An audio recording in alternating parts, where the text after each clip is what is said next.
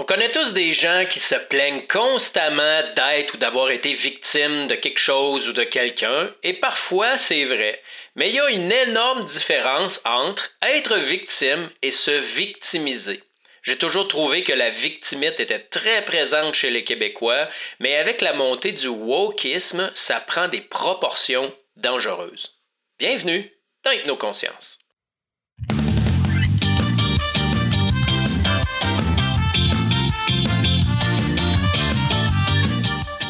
As-tu déjà été déchiré entre l'empathie envers une personne et le désir intense de la repousser et de lui dire d'arrêter de se plaindre? La victimisation est l'une des pires choses pour l'être humain. Je t'en parle dans un instant.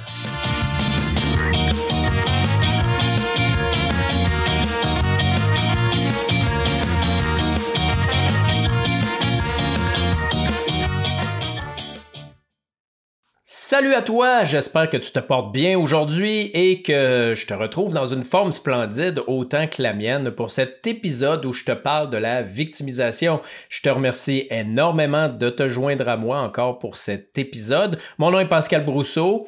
Euh, si tu me connais pas, ben en fait, j'essaie de démystifier différentes choses au niveau du développement personnel, euh, donner des trucs aux gens à savoir comment régler certaines problématiques. Bref, j'accompagne les gens à travers leur inconscient parce que comme je le dis toujours, L'inconscient ou notre inconscient, ben c'est notre vie littéralement parce que c'est pas le conscient qui décide, mais vraiment toutes les programmations inconscientes qui gèrent nos réactions émotionnelles, qui gèrent nos, réactions en général dans la vie, euh, qui gèrent nos perceptions de vie et qui gèrent même ce que l'on attire à nous. Si tu veux en savoir plus, ben, je t'invite à aller sur euh, mon site internet pascalbrousseau.com et peut-être aussi sur Facebook si tu veux m'écrire à Pascal Brousseau Hypnoconscience. D'ailleurs, j'aimerais euh, remercier ceux et celles qui m'ont donné du feedback comme je l'avais demandé, soit par courriel, soit par euh, messagerie directe euh, sur Facebook. Et euh, j'aimerais remercier spécialement, je crois que c'est Nancy qui m'a écrit et qui en a profité pour me poser quelques questions sur ma formation et sur certaines autres choses. Et je remercierai aussi Mélanie qui en a profité, et c'est pas la première fois qu'elle le fait, pour me donner des commentaires et son appréciation. Merci beaucoup à vous deux. Aujourd'hui, je veux faire un avertissement. Je parle vraiment de la victimisation, de la victimite, comme j'appelle, et non pas d'être une victime. Hein. Il y a une grosse différence entre être victime de quelque chose. On peut tous être victime de violence, euh, victime d'agression sexuelle ou peu importe, et tout de même avoir une attitude adéquate. La victimisation, pour moi, c'est un mindset c'est une attitude, c'est une façon d'être, de percevoir la vie qui est littéralement un poison pour la personne qui est prise dans ce mindset-là, mais qui est un poison aussi pour les gens qui l'entourent. Donc, je parle vraiment des gens qui, pour éviter de prendre responsabilité à trouver des solutions à leur situation ou prendre responsabilité de leurs propres erreurs, se font passer pour des victimes, voire euh, des martyrs. Et ça, il y a différents degrés à ça. Il y a des gens vraiment très, très, très calés là-dedans, pris jusqu'au cou. Et euh, il y en a que c'est moins pire et il y en a que c'est, euh, je dirais, un petit peu plus périodique. Pour ce qui est du woke, hein, j'ai parlé du woke en entrée, le wokisme, ben, le fait, il y a quand même des nuances dans ça. Hein. Le fait de mettre à jour des injustices ou des actions répétées qui font du tort aux gens ou à une minorité de personnes, ben, ça peut nous faire avancer euh, comme société. Euh, je prendrais par exemple le, le MeToo, hein? hashtag MeToo. Euh, ben, c'est un problème les agressions sexuelles sur les femmes. Donc le fait euh, de se fâcher là, puis de, de mettre ça un petit peu plus de l'avant, euh, de même je dirais devancer, quoique c'est dangereux de faire ça, mais de devancer la justice et de se faire justice soi-même sur les réseaux sociaux. C'est pas toujours du bon, mais je pense que ça a pu avoir quand même un peu de bon parce qu'on sait très bien que la justice n'est pas parfaite et que quand on a de l'argent et quand on est célèbre, ben, on n'est pas traité euh, comme euh, Joe, euh, n'importe qui, le plombier ou euh, la caissière du supermarché. On va s'entendre là-dessus. Maintenant, comment démêler tout ça? Comment démêler quand c'est exagéré et quand vraiment il y a un pas de société à faire. Et dans le wokisme, ben, on voit beaucoup de gens outrés de tout et de rien qui, pour leur propre petite condition personnelle ou d'une minorité, veulent imposer des nouvelles façons de faire euh, un peu spéciales euh, à tout le monde, à la majorité. Euh, je prendrai un exemple en particulier dont on entend beaucoup parler de ce temps-ci les non-genrés. Il hein. faudrait pas genrer personne, il faudrait trouver une façon d'appeler tout le monde sans jamais utiliser il ou elle ou monsieur et madame. Ça, pour moi, je, ne suis vraiment pas rendu là. Je ne sais pas comment ça va prendre d'années avant que ça nous rentre dans la tête mais je suis pas d'accord et j'ai vécu une expérience par rapport à ça euh, il y a peut-être deux ans de ça où ben, je dirais un homme, hein, parce que vraisemblablement, il y avait la génétique d'un homme, nous était un peu insulté. Il disait, moi, je n'ai pas de genre, je ne suis pas un homme, mais je ne suis pas une femme non plus. Et là, il nous a fait une espèce de grand discours de victime, comment ça pouvait lui faire mal, euh, comment c'était épouvantable, comment enfin, en fait, l'être humain portait en lui et le féminin et le masculin, et qu'on n'avait pas euh, à, genrer les gens. Et savez-vous quoi? J'ai embarqué. J'ai embarqué dans son discours. J'ai réussi à ressentir beaucoup de culpabilité. Je me sentais mal et j'osais pas parler. Et j'étais presque convaincu jusqu'à ce que euh, une femme sur place dire, euh, dise Hey, wow, attends une minute, toi là, là. Moi, je suis une femme. J'ai envie qu'on me dise elle, j'ai envie qu'on m'appelle madame, et je suis très fier d'être une femme. Et je t'annonce que mon conjoint, c'est un homme, un vrai, puis je suis bien content qu'il ait les caractéristiques masculines et qu'il soit un homme. Alors là, tu vas m'arrêter ta folie. Maintenant, si toi, personnellement, tu te sens comme ça, et que tu désires qu'on ne te genre pas, parfait, je, je, peux me plier à ça pour toi, mais tu peux pas demander à toute une société de changer pour tes petits besoins. Parce qu'on va se le dire, on parle même pas de centaines de milliers, de dizaines de milliers d'années, mais même pas mal plus de centaines de milliers d'années, voire depuis toujours. Depuis toujours, tout sur la Terre est genré. Que ça nous plaise ou non, euh, que ce soit dans le végétal, dans l'animal, euh, il y a un aspect féminin et un aspect masculin et c'est pas euh, méchant que de le genrer. C'est pas. Euh, je veux dire, même moi, par exemple, euh, on m'a déjà dit sur l'autobus alors que j'étais chauffeur bonjour madame, puis j'ai trouvé ça drôle. ça m'est déjà arrivé, des gens qui signent leur courriel, qui m'écrivent, puis qui Ah, merci Pascal avec un E. Ben, je suis pas insulté, c'est juste drôle, puis je leur dis By the way, mon nom prend pas de. Donc, à quel point on crée vraiment du mal autour de nous et à quel point, au contraire, c'est peut-être les gens qui sont un petit peu sensibles et qui devraient arrêter de jouer à la victime. Parce que la victime, ça cache quelque chose aussi derrière. Donc, je vais prendre le temps de faire une petite description, euh, de donner quelques exemples de c'est quoi pour moi une victimite, quelqu'un qui se victimise. Donc, c'est quelqu'un qui trouve toujours une raison extérieure à son erreur. Euh, j'ai déjà entendu, moi, quelqu'un dire euh, Oui, j'ai reculé dans un poteau, mais c'est pas de ma faute, le poteau était mal placé. Donc, on voit le genre. Euh, il y a toujours quelque chose. Hein? C'est la faute du gouvernement, c'est la faute de la police, c'est de la faute du beau-frère, c'est de la faute de la belle-sœur. C'est toujours la faute de quelqu'un d'autre, mais jamais qu'ils sont capables de dire oui, effectivement, j'ai commis une erreur. peu importe la raison, puis je vais réparer mon erreur c'est des gens qui se plaignent aussi tout le temps. C'est pas juste dire euh, je me plains une fois, puis bon, ok, il y a quelque chose, puis ça passe. Elles se plaignent régulièrement. Elles sont toujours victimes d'injustice de quelque chose. Euh, peu importe les exemples que je pourrais donner, ils sont toujours sur la sellette. Il y a toujours quelqu'un qui leur en veut, qui leur en veut. Il arrive toujours quelque chose qui fait qu'ils souffrent. Avec ça, ben, elles attirent aussi l'attention énormément. Elles vont chercher beaucoup un sauveur. Elles vont chercher beaucoup à siphonner notre énergie. Hein. D'ailleurs, c'est pas des gens qui en général vont venir me voir pour faire un cheminement personnel. Euh, quand elles viennent, elles restent pas longtemps. Je peux vous annoncer qu'elles viennent une fois, elles ne viennent pas une deuxième fois parce que c'est des gens qui cherchent des soins. elles veulent se faire soigner, elles ne veulent pas se prendre en main. Et même lorsqu'elles reçoivent des soins, bien souvent, elles réussissent à saboter ce soin-là pour rester euh, dans leur souffrance parce que sinon, ça viendrait enlever leur identité de victime.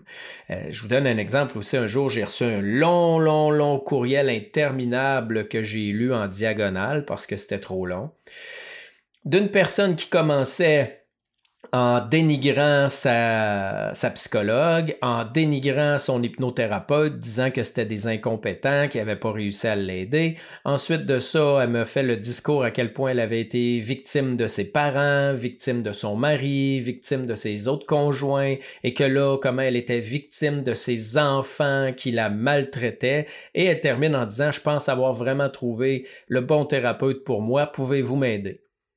Ben, j'ai répondu, oui, effectivement, je peux vous aider si vous êtes prête à oublier tout ce que vous m'avez écrit dans le courriel. Ben, moi, jamais répondu. Parce que ces gens-là sont attachés à leur histoire de victime et elles ne veulent pas s'en départir. Parce que, en plus, ça permet énormément de manipuler par la culpabilité.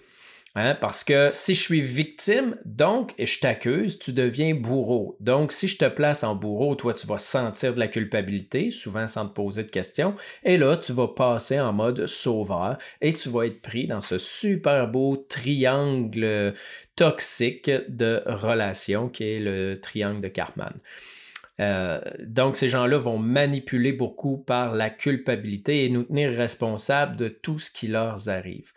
C'est des gens aussi qui vont justifier leur attaque, hein, leurs actions démesurées contre les autres à cause de leur état de victime. Et ça, là, ça, là, sur TikTok, c'est répandu. Vous avez juste à regarder quelques vidéos. Je pense que sur 10, vous allez en trouver un, c'est certain une personne qui détruit une personne, euh, qui la dénigre, qui la traite de tous les noms, tout ça parce que la personne dans une vidéo a dit un mot qui l'a heurté et parce qu'elle a été heurtée, ben là, elle, elle se donne le droit complètement de la démolir. Hein, c'est comme si euh, je peux t'arracher la tête parce que tu m'as pilé sur le petit orteil ben, c'est démesuré comme ça. Moi, je l'ai vécu sur Facebook. Et là, venez, oui, sur Facebook et sur TikTok. Et là, venez pas me dire, hein, regarde, tiens, Pascal, toi aussi, tu te mets en victime. Là, regarde, tu dis que tu l'as subi. Je vous dis que la victimisation, c'est un état d'esprit. C'est pas de dire une fois, hey, j'ai subi ça ça arrive, je vous l'ai dit qu'on peut être victime de quelque chose, on peut subir des choses. La victimisation, c'est rester dans ça. C'est chiquer la guenille pendant longtemps sur une petite situation bénigne. Bref, je l'ai vécu dans le sens où un jour je fais une vidéo euh, où j'explique que dans la vie, il faut fournir des efforts et je donne toutes sortes d'exemples et je dis, tu sais, moi je veux garder mon poids santé, donc il faut que je fournisse un effort pour aller au gym et faire attention à ce que je mange. Et là, il y a une femme sur TikTok qui n'a pas aimé euh, les mots euh, poids santé. Et là, elle m'écrit T'es un ignorant, on n'utilise plus ça, poids santé, c'est prouvé que la santé n'a pas de lien avec le poids, papa, papa, papa, papa, papa. Et là, elle me traite d'idiot, d'ignorant, que je devrais aller euh, prendre des cours et me former. Et là, j'ai répondu Je dis Mais Effectivement, peut-être que ça se dit plus, et je m'excuse si ça se dit plus, sauf que de un, c'était pas la perte de poids n'était pas du tout le sujet du vidéo, et de deux, en quoi ça justifie le fait de m'insulter, de me traiter de nom, de me dire d'aller me former? Voyez-vous comment ça prend des proportions démesurées. J'en ai revu un autre encore cette semaine où euh, la fille n'est pas d'accord avec un mot qu'un psychologue a dit. Et là, elle a dû passer beaucoup de temps sur sa vidéo parce qu'il y a tout qu'un montage vidéo de tous les mots que ce psychologue-là a dit sur les réseaux sociaux. Puis là, elle a fait tout un montage pour le dénigrer devant les autres et le faire passer pour la pire des pourritures, alors qu'il a simplement dit un mot ou quelque chose avec lequel elle n'était pas d'accord. Et dans, dans sa victimite, hein, ben, elle était justifiée de l'attaquer et de le détruire. Et ça, quand je vous disais au début, c'est dangereux, c'est excessivement dangereux parce qu'on peut détruire des réputations pour absolument rien. Et je vais l'expliquer un petit peu plus loin. C'est difficile de se défendre de ça lorsque la société en général, incluant les médias, approuve et appuie ça. Donc, aussi, ces personnes-là peuvent se plaindre et ne rien faire absolument. Donc, elles se plaignent, elles se plaignent, elles se plaignent, mais elles passent jamais à l'action pour faire quoi que ce soit. Ou elles peuvent se plaindre et être dans l'action, mais constamment en conflit avec les autres qui supposément lui ont fait du tort. Donc, vous allez voir, ça peut être des gens soit qui sont complètement dans l'inaction, ou qui sont constamment dans le conflit, dans la chicane, dans les accusations, ils ont toujours des problèmes avec quelqu'un. C'est des gens, comme je disais, pour les woke, souvent outrés pour peu de choses, pour des maudites niaiseries, ben là, ils vont être outrés, puis ça va être donc épouvantable, puis elles sont donc victimes. Parce qu'à quelque part, elles vont chercher du pouvoir sur l'autre par la culpabilisation. Donc, plus elles sont victimes, plus elles vont chercher un faux pouvoir sur les autres. Donc, ça, ça leur fait du bien. C'est un mécanisme euh, inconscient, bien sûr, qu'elles mettent euh, en place. Elles vont aussi souvent distorsionner la réalité. C'est-à-dire que, ah, t'as dit telle chose, puis t'as fait telle chose, puis tu m'as blessé. Puis là, toi, tu te dis, ben oui, mais pas ça que j'ai dit pantoute, voyons donc, mais c'est quoi cette affaire-là? Et là, ça prend des proportions et tu perds complètement le contrôle parce qu'elle est déjà rendue, cette personne-là, à l'autre étape qui est de démolir, de te faire sentir coupable. Et euh, souvent, peu importe ce qu'on dit, ben, il n'y a rien à faire parce qu'elle va tenir sa position. J'ai essayé de fouiller un petit peu sur Internet, voir, mais d'où ça vient, ça, la victimisation? Qu'est-ce qui fait que des gens se victimisent et pas d'autres? Qu'est-ce qui fait que des peuples se victimisent plus que d'autres. Et je pense que, euh, j'appellerai pas ça le peuple québécois, mais la nation euh, québécoise, française, pour ma part, est-ce que c'est son passé de victime justement qui fait qu'elle s'est pas pris en main?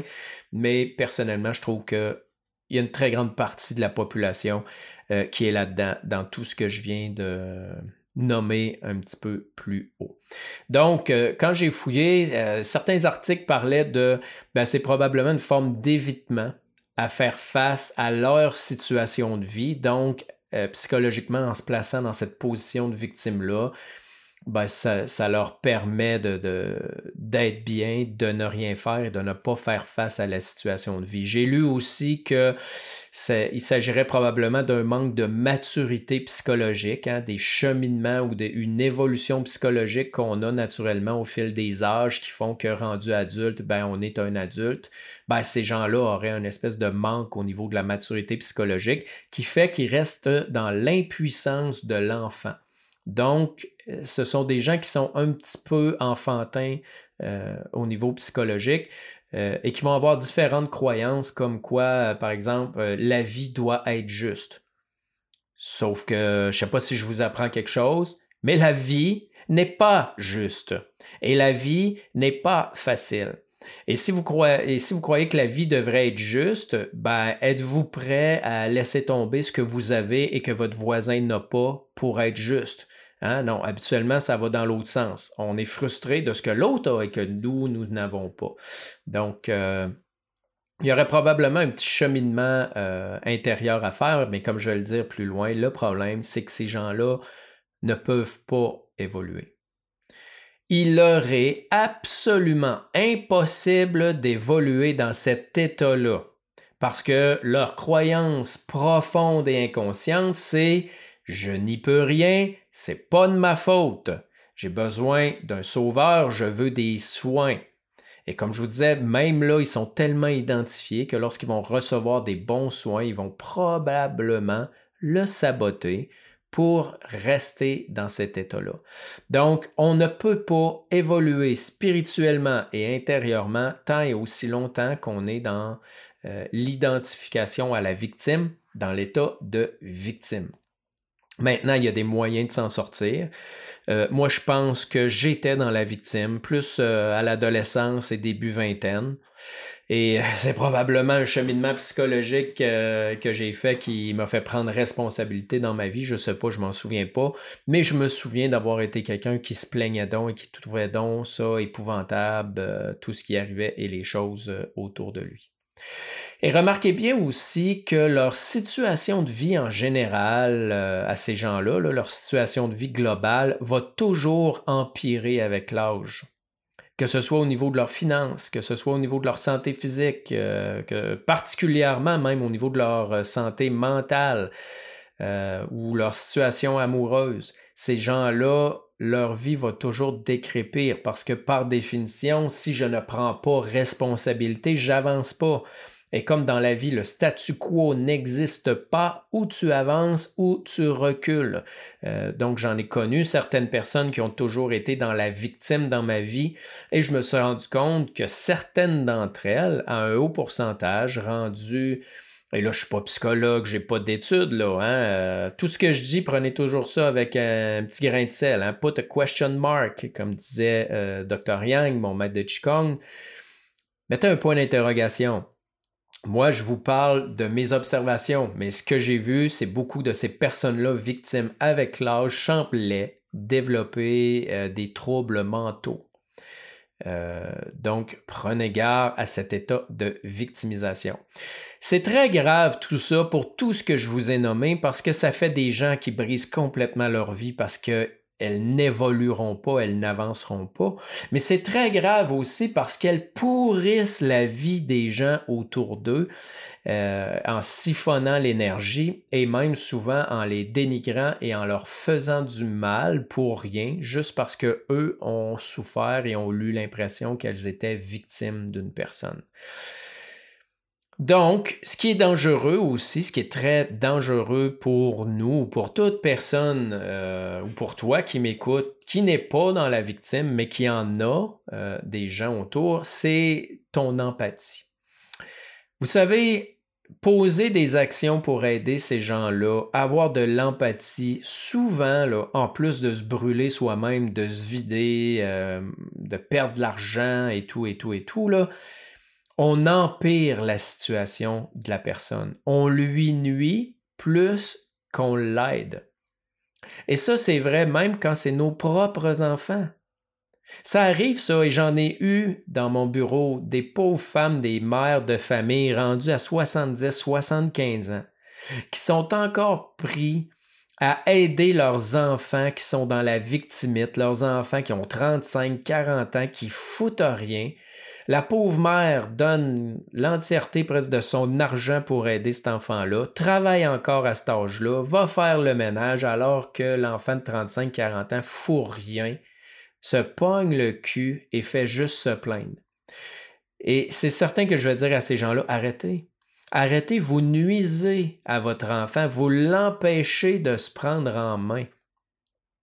Vous l'empêchez de bouger. J'avais fait une vidéo euh, sur ça un jour où j'avais dit, tu sais, c'est plate, mais inspirez-vous de la nature, hein. Euh, la nature, c'est comme ça. La, maman oiseau, là, quand c'est le temps, là, ben, elle sac les oisillons en bas du nid pour qu'ils volent. Parce que sinon, ils voleraient jamais. Et ça arrive qu'il y en a qui volent pas. Mais c'est plate, mais c'est ça la vie. C'est ça la nature. Et on devrait, d'après moi, en tant qu'être humain, appliquer ça aussi. Parce que c'est quand ces gens-là vont atteindre le fond du baril qu'ils vont fournir l'effort pour monter. Tant et aussi longtemps qu'on va les aider, elles vont rester dans cette situation-là de victime. Et d'ailleurs, avec cette vidéo-là où j'expliquais ça, la mère qui pitch les oisillons en bas du nid, à la fin de la vidéo, j'ai dit regardez bien les commentaires, je vais me faire détruire, démolir par les commentaires. Et qui va me détruire? Les victimes, mais aussi les sauveurs. Parce qu'il y a des gens qui aiment ça, être le sauveur. Il y a des gens qui aiment ça, avoir de la fausse empathie et de la pitié pour ces gens-là. Pourquoi? Parce que ça leur donne de la valeur. Ça les valorise que de s'occuper d'une personne comme ça. Alors d'aller dire ce que j'ai dit, ça, ça les met en rogne et effectivement, j'ai reçu un paquet de commentaires de haine et pas personne là qui dit je suis pas d'accord avec toi Pascal, voici mes arguments là. Non non, toutes des astis de vidange, trou de cul, astis de connard, dégueulasse, blablabla, t'es un cave, tu sais, juste des insultes, des insultes, des insultes. Alors, je savais que j'avais raison. Parce que la violence et les insultes, c'est l'argument des gens sans idée. Et lorsqu'ils n'ont pas d'idée, ben habituellement, c'est parce qu'on a raison. Donc, je savais que j'avais raison et que je touchais une corde sensible. Mais c'est pas évident. C'est une situation, si vous avez des gens comme ça dans votre entourage, qui n'est pas évidente parce que notre société de victimes ne tolère pas qu'on challenge les victimes. Elle ne tolère pas qu'on ne fasse pas preuve d'empathie. Les médias en font la promotion. Euh, les médias vont vous détruire si vous démontrez un petit peu plus de rigueur puis de raideur et que vous challengez les victimes. Vous allez vous faire démolir. On va vous rentrer dedans. Vous allez être littéralement attaqué. Euh, euh, comme, un peu la vidéo dont je vous ai parlé, que quand j'ai osé parler de la victimisation et je me suis fait démolir parce que ces gens-là veulent rester dans leur rôle parce qu'ils sont bien. Et quand on a un rôle, on est identifié à ça. Et quand on s'attaque à une idée dont les gens sont identifiés, ben, ils font pas la différence entre une idée et leur identité et ils ont l'impression qu'on les attaque personnellement pour les détruire. Et c'est pourquoi ils vont se retourner puis euh, eux aussi euh, vouloir euh, tabattre littéralement. Donc j'aimerais donner des petits trucs en terminant. Je vais donner quand même des trucs pour les victimes, quoique je pense pas que j'ai tant de victimes qui m'écoutent et je suis quasiment sûr à 90% qui écoutent déjà plus et qui passeront pas à l'action. Mais bon, si des fois elles désirent passer à l'action, j'ai quatre petits trucs pour les victimes et j'ai aussi quatre petits, petits trucs pour les gens de l'entourage. Comment on négocie ça? Euh, comment on négocie les, avec les victimes? Donc, d'abord, pour les victimes, un, reconnaître que vous jouez ce rôle. C'est aussi simple que ça. Dire, hey, effectivement, je passe mon temps de me plaindre, je mets tout le temps la faute les autres, j'avance pas, il faut changer ça. Ça prend beaucoup de conscience et ça prend beaucoup d'humilité. Et si vous arrivez juste à faire ce point-là, là, ben bravo, bravo à vous, je suis fier de vous. Deuxièmement, reconnaître que vous avez du pouvoir. Vous n'êtes plus un enfant, là. Vous avez du pouvoir, vous avez des ressources. Vous pouvez demander de l'aide autour de vous si vraiment vous êtes victime de quelque chose. Troisièmement, prenez responsabilité de vos émotions. Ce que vous ressentez, que ce soit la colère, la tristesse, euh, peu importe, c'est pas de la faute des autres, c'est votre faute. Vous êtes responsable de vos émotions parce que vos émotions euh, arrivent en fonction de la perception que vous avez de ce qui se passe à l'extérieur. Donc, vous avez du pouvoir sur la perception et comment vous gérez vos émotions. Donc, arrêtez de blâmer les autres pour votre tristesse, votre colère, euh, votre culpabilité et tout ça. Soyez juste responsable de vos émotions. Et quatrièmement, acceptez que la vie n'est pas juste et que la vie est difficile. La vie n'est pas juste. J'entends tellement de gens qui viennent dans mon bureau qui se plaignent Ouais, mais moi, mais j'ai pas eu l'amour que j'aurais voulu de mon père ou que j'aurais voulu de ma mère. Ben oui, mais c'est comme ça. Il y en a qui n'en ont pas eu de père. Tu sais, toi, tu vis dans un pays riche. Il y a des gens qui sont nés dans des pays qui sont présentement en guerre ou qui ont toujours été en guerre, puis qu'il n'y a pas de toilette, puis qu'il n'y a pas d'eau chaude. Puis, tu sais, la vie n'est pas juste. Es-tu prêt à laisser aller tout ce que tu as que certains n'ont pas juste pour que ce soit juste pour tout le monde? Je suis pas certain. Donc, accepter que la vie n'est pas juste et que la vie est difficile. Maintenant, petit truc pour l'entourage, pour les gens qui ont à négocier avec ces gens-là qui se lamentent tout le temps et qui sont euh, dans la victime. Ben, de un, lorsque cette personne-là vous parle, ne renchérissez pas sur le négatif, mais détournez l'attention sur autre chose. Ramenez-les au présent. La personne va se plaindre, ah, il m'est arrivé ça, il m'est arrivé ça, puis c'est épouvantable. Là, tu dis, ah ouais, ah ouais, regarde, c'est vraiment plate. Hein? Hey, t'as-tu vu là-bas, euh, dehors, telle chose, et détournez l'attention. Ne nourrissez pas le négatif de la personne. Et comme ils sont ou elles sont beaucoup dans leur tête, Hein, parce que c'est juste de la représentation mentale, tout ça est souvent dans le passé, ramenez-les dans le présent. Faites-les regarder autour d'eux qu'est-ce qui se passe, le soleil, les nuages, les arbres, les fleurs, tout ce qui pourrait y avoir de positif, mais ramenez-les ici, maintenant, dans le présent. Deuxièmement, au contraire, renchérissez sur le positif, parce que des fois, ces personnes-là vont dire du positif, vont dire tu sais pas quoi, hier, euh, j'ai vu ma soeur, c'était super le fun. Ah ouais, t'as vu ta soeur et raconte-moi ça. Et là, renchérissez. Nourrissez le positif avec elle pendant que vous êtes là. Comme ça, vous allez les forcer à parler de choses positives.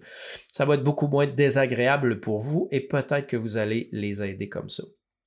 Troisièmement, évitez de trouver des solutions à leur place, mais posez des questions de façon à ce qu'elles trouvent leur propre solution. Euh, éviter de trouver des solutions à leur place, ça veut dire sortir, sortez du sauveur. Arrêtez de vouloir les sauver. Et je le sais que c'est plate quand on aime ces gens-là, surtout quand, par exemple, c'est nos propres enfants. Mais c'est plate, mais il faut les laisser se caler faut les laisser dans leur marbre parce que si on les torche tout le temps, jamais ces personnes-là ne vont s'en sortir. Puis on le sait, on, le connaît tout l'adage qui dit ne donnez pas un poisson à quelqu'un qui a faim, mais montrez-lui à pêcher. Mais ça vient de ça. Arrêtez de le faire à la place des autres parce que vous détruisez ces gens-là. Et on peut le voir au niveau des individus, mais on peut le voir même au niveau des peuples. Il y a des peuples présentement sur la planète que je nommerai pas pour pas faire de bisbilles, mais qu'on a voulu aider à outrance et que maintenant aujourd'hui sont incapables de se débrouiller par eux-mêmes. Ils ont toujours besoin de l'aide extérieure comme s'ils étaient des enfants. Alors, posez plutôt des questions de façon à ce que la personne trouve sa propre solution, à la façon d'un coach dans le fond. C'est quoi ton problème? Qu'est-ce qui fait que tu as ce problème-là? De quoi tu aurais besoin? Qu'est-ce qui fait que ton besoin n'est pas encore comblé? Et là, vous renchérissez sur toutes ces questions-là jusqu'à temps que la personne trouve sa propre solution. Et quatrième et dernière super importante, travaillez sur votre culpabilité et votre peur du rejet. Parce que qu'est-ce qui fait que vous ne faites pas toutes les trois autres que je vous ai données et que vous tombez surtout dans Ah oui, pauvre toi, tu fais pitié, puis que là vous renchérissez le négatif, puis vous cherchez des solutions, puis que vous perdez votre temps, votre énergie, votre argent à vouloir les aider, c'est que ces gens-là vous accusent et que vous vous sentez coupable vous sentez coupable parce que vous êtes dans la peur du rejet. Pour ceux qui ont écouté mon épisode sur la culpabilité, je ne me souviens pas c'est quel numéro, mais je vous invite à aller l'écouter. Parce que vous vous sentez coupable et que vous avez peur inconsciemment du rejet, ben vous êtes coincé avec ces personnes-là qui font ce qu'ils veulent avec vous, qui vous manipulent et qui euh, vous vampirisent littéralement. Donc, je vous défie encore une fois de passer à l'action, de faire ces choses-là et s'il vous plaît, venez me communiquer les résultats à Pascal Brousseau Hypnoconscience ou, par courriel. Euh, vous allez le trouver sur mon site internet pascalbrousseau.com. Venez me communiquer les résultats que vous avez eus avec une personne X dans votre entourage qui une victimette là, qui se victimise sans arrêt et qui n'avance pas. Ça va me faire plaisir de vous répondre et même si vous avez des questions par rapport à ça, à vous guider totalement gratuitement. Sur ce, je te remercie énormément d'avoir écouté jusqu'à la fin. Euh, je te remercie d'écouter mon podcast en général si tu as écouté euh, les autres épisodes. Tu peux venir aussi m'écrire sur Facebook ou sur mon courriel s'il y a des sujets en particulier que tu aimerais que je te parle, que je traite. Sur ce, ben, je te salue et je te dis à bientôt dans le prochain épisode.